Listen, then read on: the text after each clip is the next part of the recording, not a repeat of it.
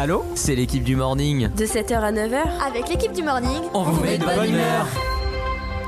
Vous êtes toujours sur Radio 2B, il est actuellement 8h44 et on n'oublie pas que le lycée d'Embeni de Mayotte prend le direct dans 14 minutes, mais tout d'abord une émission sur les territoires de la République avec Eva, Léo, Lies et Raphaël. Bonjour à vous.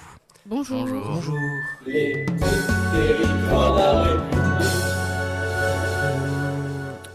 Donc euh, moi je m'appelle Léo Laoni et je vais vous exposer une grande problématique de ces dix dernières années qui touche la capitale, le transport. En effet, Paris intramuros est constitué d'un grand nombre d'enjeux qui pour moi ne sont pas des choses à prendre à la légère car ils constituent un argument de taille quand il vient à la question du logement et de la qualité de vie. Pour pallier à, une grande problématique de la capitale qu'est le transport, le projet Grand Paris a vu le jour. En effet, elle date de plus d'un siècle.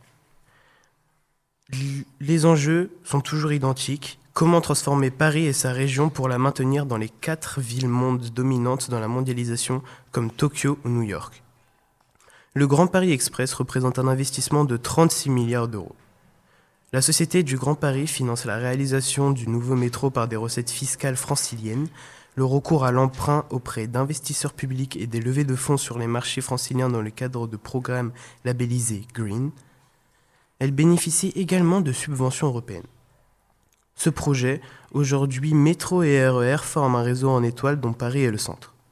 Ce futur réseau de transport sera mis progressivement en service entre 2024 et 2030. Chaque jour, entre 2 à 3 millions de voyageurs circuleront sur l'intégralité du Grand Paris Express. Avec 200 km de ligne, soit autant que le métro actuel et 68 gares dont 80% en correspondance, le Grand Paris Express rapprochera les franciliens de l'emploi, de l'enseignement, des équipes de santé et des lieux culturels et de loisirs. Il soulagera certaines lignes de transport en commun qui, sans lui, seraient saturées. Pour ces voyageurs, les gains de temps quotidiens seront conséquents, dépassant parfois plus de 30 minutes sur un trajet. Sachant qu'un habitant de Paris intramuros prend environ 3 trajets par jour en moyenne, il économiserait 1h30. Ceci dit, nous passons au côté banlieue et ses inégalités. Donc euh, bonjour à tous. Vous venez donc d'entendre parler du projet Grand Paris. Mais Paris et ses agrandissements n'ont pas que des bons côtés, car effectivement, comme dit juste avant, Paris semble n'avoir que des bons côtés, mais si l'on se penche plus sur le sujet, nous pouvons voir de grandes inégalités, notamment entre Paris même et ses agrandissements. Car en effet, si l'on observe surtout au niveau des banlieues, les moyens de transport sont moins nombreux et le trafic routier est très important, ne permettant pas aux personnes vivant dans ces lieux défavorisés de se déplacer facilement, même pour des petits trajets. Alors que dans les lieux favorisés de Paris, notamment dans le centre, il y a plus de moyens de transport permettant de fluidifier le trafic et de permettre aux personnes de se déplacer plus facilement, ce qui montre déjà bien ce côté d'inégalité entre le centre et la banlieue. Désormais, nous allons voir cela de manière plus précise avec des études faites par le BCG. Ces études démontrent qu'en 30 minutes, 43% des franciliens peuvent accéder à Paris, contre seulement 35% des personnes vivant dans les petites couronnes et 16% à la grande couronne. Ces chiffres démontrent une inégalité très importante entre le centre et la banlieue, mais il y a encore d'autres informations importantes qui le démontrent. Par exemple, au niveau du travail, où l'on peut voir tout d'abord que les zones les moins riches se trouvent dans les grandes couronnes. Cela n'est pas dû au hasard, car si l'on s'intéresse à la localisation des emplois de cadres et de professions supérieures, la moitié la plus pauvre d'Île-de-France n'a accès qu'à 21% de ces emplois à moins de 30 minutes, alors que 10% des territoires les plus riches, eux, ont accès à 60% de ces emplois avec le même temps de trajet. Les manques de transport défavorisent donc les personnes loin du centre, même pour le travail, montrant donc une très forte inégalité qui sont la cause des transports qui ne sont donc pas assez développés pour les petites et moyennes couronnes, ne permettant donc pas d'avoir les mêmes chances au niveau du travail, mais aussi des déplacements. Voilà pour les inégalités. Je passe donc euh, mon tour à Eva. Alors bonjour, Euh, maintenant nous allons donc parler du transport euh, en France, plus particulièrement celui-là qui est ferroviaire. Donc en France, il existe euh, 12 grandes lignes ferroviaires qui partent de Paris principalement sur les plusieurs gares comme Austerlitz ou euh, Montparnasse. Euh, elles relient euh, des, principales villes comme Strasbourg ou bien Bordeaux ou, bien Lille. Et si cela passe pas chez nous, pour les petites villes, on peut prendre donc un bus ou une voiture pour prendre, bah, pour aller à la gare la plus proche de chez nous. Malgré ces aides, le transport ferroviaire est en baisse en 2021, en effet. nous avons 9% des personnes qui prennent le train comparé à en 2020 avec un pourcentage de 11,5%. Euh, malgré encore euh, qu'il y a eu la période coronavirus, donc en 2020 encore. Et euh, peut-être que cette année, ça sera augmenté avec donc la pénurie du sens qui se fait en ce moment. donc, qu'est-ce que vous en pensez?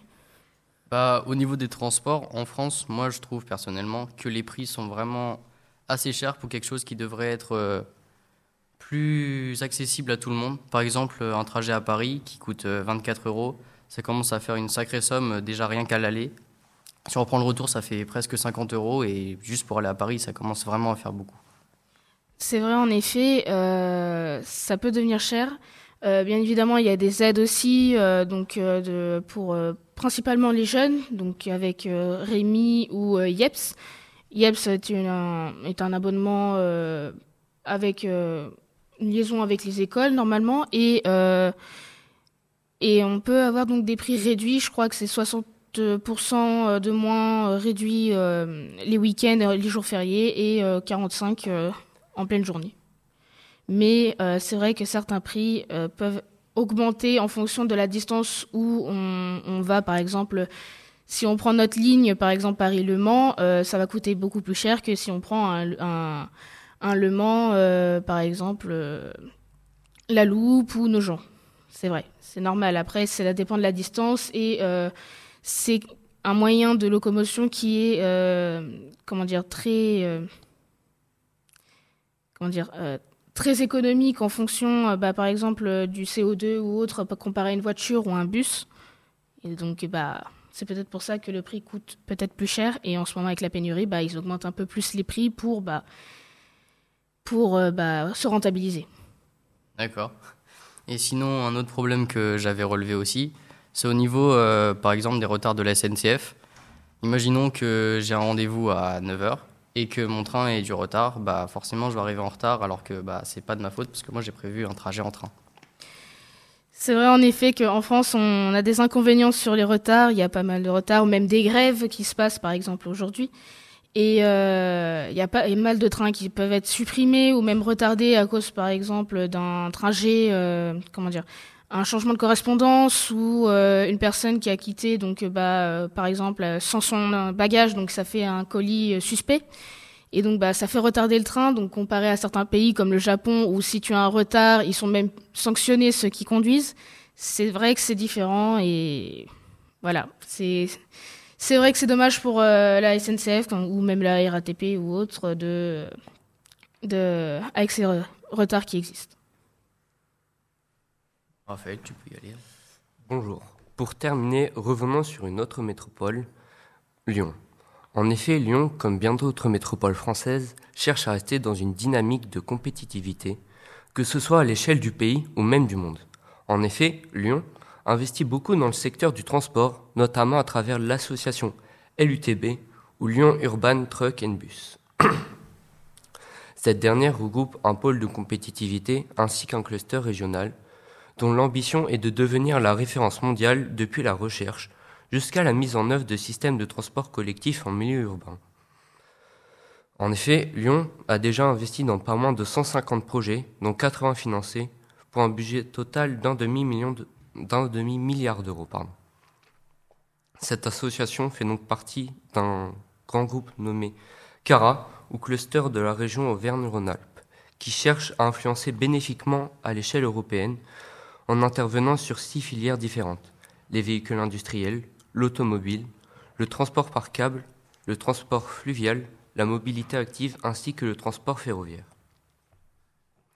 Cependant, la métropole lyonnaise vise aussi un autre type d'aménagement, avec la préservation et la mise en valeur des espaces naturels de l'agglomération, à travers la réalisation d'un projet nature via Accéléra, un autre pôle. Cependant, tout n'est pas aussi rose dans les métropoles françaises.